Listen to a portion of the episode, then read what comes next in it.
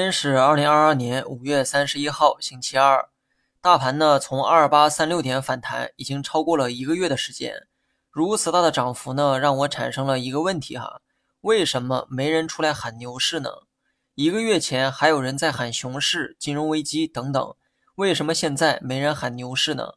认真思考之后发现，一定是因为市场反弹的不够高。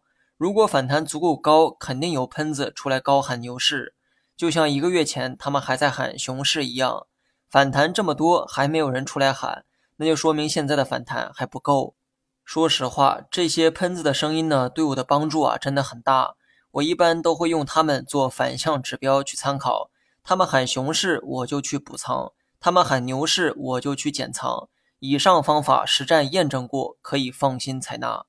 那么今天有两个消息啊值得关注，一个是五月 PMI 数据的公布。另一个是为了稳经济颁发的一揽子政策措施，具体政策我就不拿来复述了哈，篇幅太长，复述完我就成了新闻联播。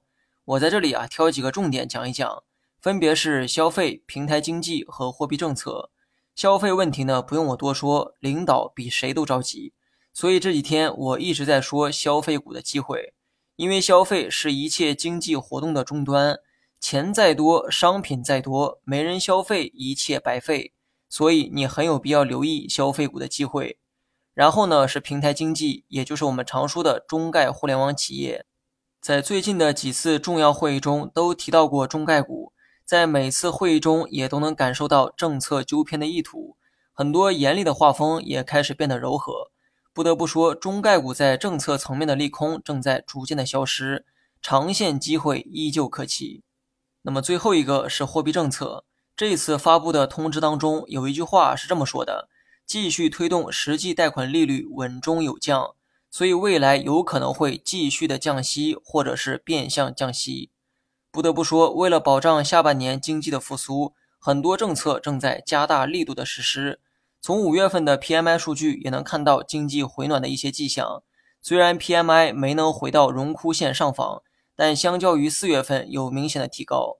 那么基本面呢，就说到这儿哈。如果你没有分析基本面的能力，那就只管记住一点：一切都会朝着好的方向发展，因为所有人都在为了变好而努力。